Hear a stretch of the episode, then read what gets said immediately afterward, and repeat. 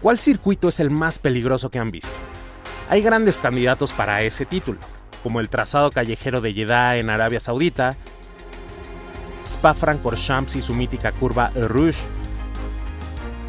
el autódromo Enzo Edino Ferrari y su inmortal curva de Tamburello, el muro de los campeones en el circuito Gilles Villeneuve en Canadá, o circuitos mucho más antiguos como el de Abus en Alemania. Sin embargo, cuando de peligro hablamos, hay uno que es el rey. Le llaman el infierno verde y está al suroeste de Alemania. Realmente el apodo le queda corto y aquí te explicaremos por qué. Hablemos del circuito de Nürburgring, esto es el Gran Circo. Bienvenidos al Gran Circo.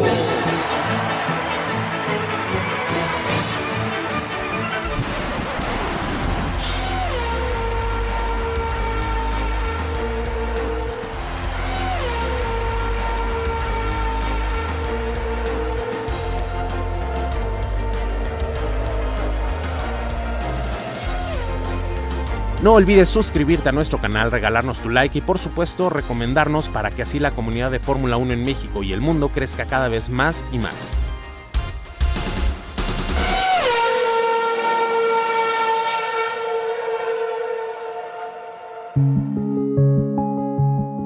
Nürburgring es un autódromo ubicado alrededor del pueblo de Nürburg, estado de Rheinland-Pfalz en Alemania. Se encuentra en las montañas Eifel y en su versión más amplia es el circuito más largo del mundo con poco más de 26 kilómetros.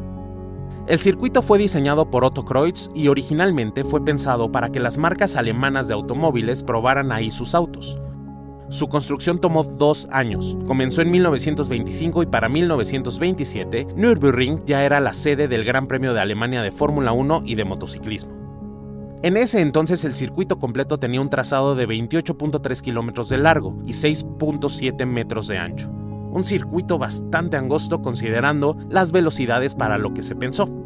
Se forma por dos secciones, la sección sur o Südschleife de 7.5 kilómetros y la sección norte o Nordschleife de 22.8 kilómetros. El tramo de Nordschleife es considerado el circuito más peligroso del mundo, y de hecho se le conoce como Grüne Hölle o Infierno Verde, apelativo que le dio Jackie Stewart. El circuito completo se utilizó en grandes premios europeos hasta 1929, y de ahí en adelante solo se empleó el Nordschleife. El circuito resulta tan difícil que los pilotos deben memorizar cada giro, ya que tiene muchas curvas ciegas, secciones de carrusel y muchos tramos de gran velocidad que lo vuelven sumamente peligroso. En la década de los 30, a los pilotos que lograban ganar obtenían el título de Ringmeister, maestro del circuito, tales como Rudolf Caracciola, Tasio Nubulari y Bernd Rosemeyer. Después de la Segunda Guerra Mundial, el Gran Premio de Alemania regresó al Nordschleife y permaneció como sede durante décadas, incorporándose al Campeonato Mundial de Fórmula 1 en 1951 y como era de esperarse, surgieron nuevos Ringmeister, como Alberto Ascari, Juan Manuel Fangio, Stirling Moss, John Surtees, Jackie Stewart y Jackie X. En 1957, Fangio y Maserati dieron lo que muchos consideran la mejor carrera de su vida. El argentino comenzó la carrera estableciendo algunos récords de vuelta y liderando con un excelente ritmo. Sin embargo, una parada desastrosa en pits lo colocó a un minuto por detrás de los Ferrari de Mike Horton y Peter Collins. No obstante, conduciendo de manera magistral, ganó la carrera que superó los 500 kilómetros de distancia, por tan solo 3 segundos en relación a su más próximo rival. Fangio dijo ese día que jamás sería capaz de volver a conducir de esa manera. Y vaya que fue una profecía que se convirtió en realidad, ya que aquella fue su última victoria en la Fórmula 1 y aquella la temporada en la que consiguió su quinto y último campeonato. 1961, la última victoria de Stirling Moss. Inició la carrera con neumáticos de lluvia a pesar de la desventaja que su Lotus tenía ante sus rivales.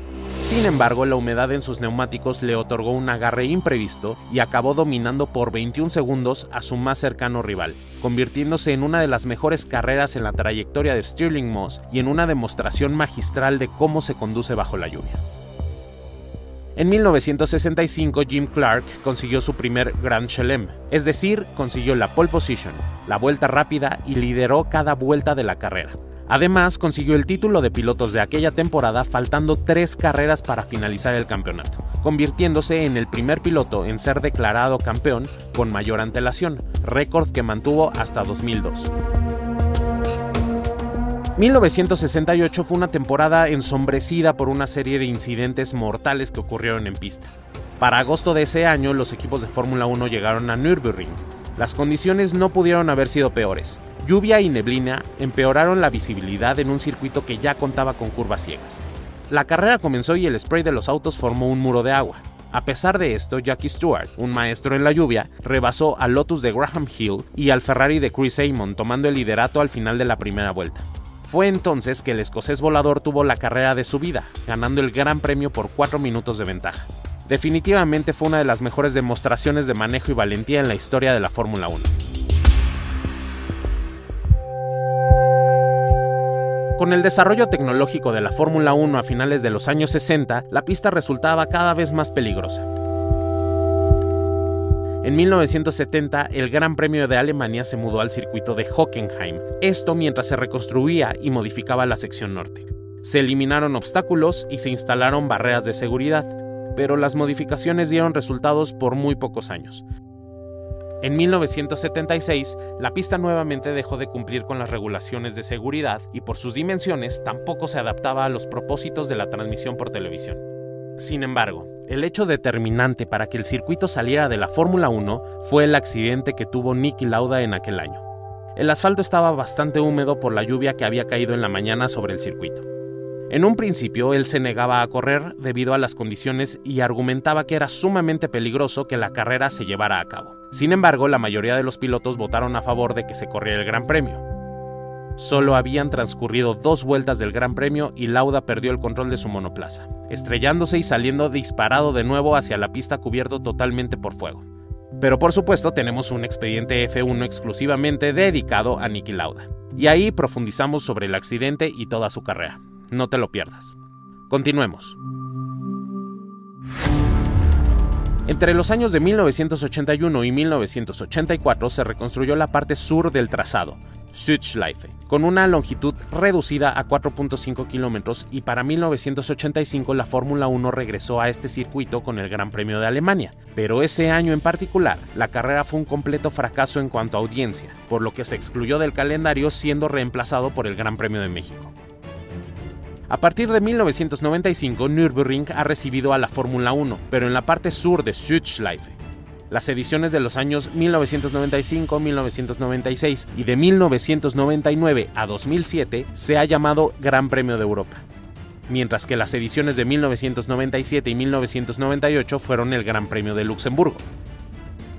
En 2009, Mark Webber obtuvo su primera victoria. Consigue la pole position en aquel gran premio y compite contra los poderosos Brown GP de aquella temporada, logrando así su primera victoria a pesar de ser un veterano de 32 años que esperó una década para estar en lo más alto del podio. En 2013, Sebastian Vettel ya acumulaba tres campeonatos del mundo y 29 grandes premios ganados. Sin embargo, no había logrado ganar en casa. Fue en la arrancada que Sebastian Vettel se anticipó a Lewis Hamilton y pudo obtener la primera posición, manteniendo a raya el resto de la carrera a los Lotus de Raikkonen y Grosjean. Fue la primera ocasión en que Vettel ganó en casa frente a su afición. Hay una gran colección de momentos en Nürburgring de los que podríamos seguir hablando. Sin embargo, en este punto del video te preguntarás, ¿y por qué ya no se corre en el Nordschleife? Con toda la historia, dificultad y exigencia que tiene un circuito como este, por supuesto que debería estar en el calendario actual de la Fórmula 1. Pues nosotros pensamos exactamente igual, pero hay otras razones por las cuales difícilmente veremos nuevamente un gran premio en el Nordschleife. La seguridad definitivamente es el factor principal por el cual la Fórmula 1 no regresa a este circuito. Es extremadamente peligroso. Imagina estar en Mónaco pero con curvas de más de 200 km por hora y rectas larguísimas donde se alcanzan velocidades punta impresionantes. Un error, por mínimo que sea, podría resultar en un accidente fatal. El aspecto técnico también tiene que ser tomado en cuenta. El trazado es extremadamente complicado. No son curvas donde se frene en recta o se frene tarde y luego se gire el volante. En este caso, se frena mientras se gira o se comienza a girar y después se frena. El pavimento está lleno de baches, los pianos son sumamente altos y por supuesto un Fórmula 1 no podría tomarlos. El circuito también cuenta con su curva icónica y es la vuelta de carrusel. Una curva que por la parte interna tiene una inclinación importante y permite ser tomada a gran velocidad, y que por la parte externa es totalmente plana. Por supuesto que un Fórmula 1 no podría tomar una curva así a gran velocidad. Por esto y otros motivos, la FIA no le concede el grado 1, requisito indispensable para un circuito de Fórmula 1. La longitud es otro aspecto importante del por qué no tenemos gran premio en el Nordschleife. Hay circuitos bastante largos en el calendario de Fórmula 1, como Spa, por ejemplo, pero una cosa es que Spa mida poco más de 7 kilómetros y Nürburgring más de 20.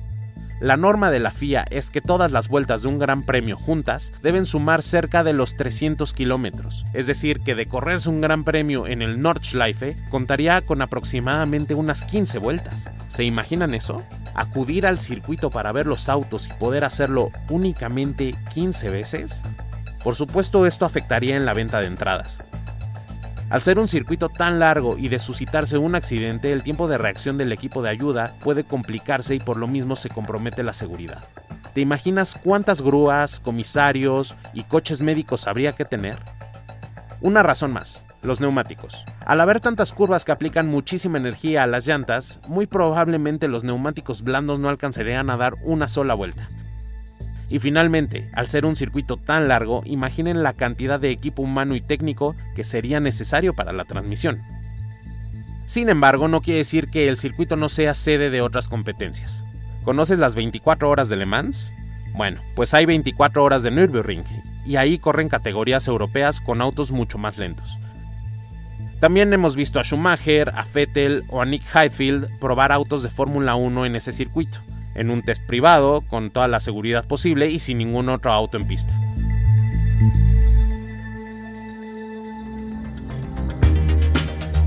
La buena noticia es que tú puedes ir con tu auto de calle, sea cual sea, y pagar entre 25 y 30 euros para poder dar una vuelta, o si tu presupuesto es mayor, puedes rentar deportivos y dar también vueltas al circuito. Déjanos en los comentarios si te gustaría ver un gran premio de Fórmula 1 en el circuito de Nürburgring Nordschleife, aunque ya sabemos que es sumamente inviable.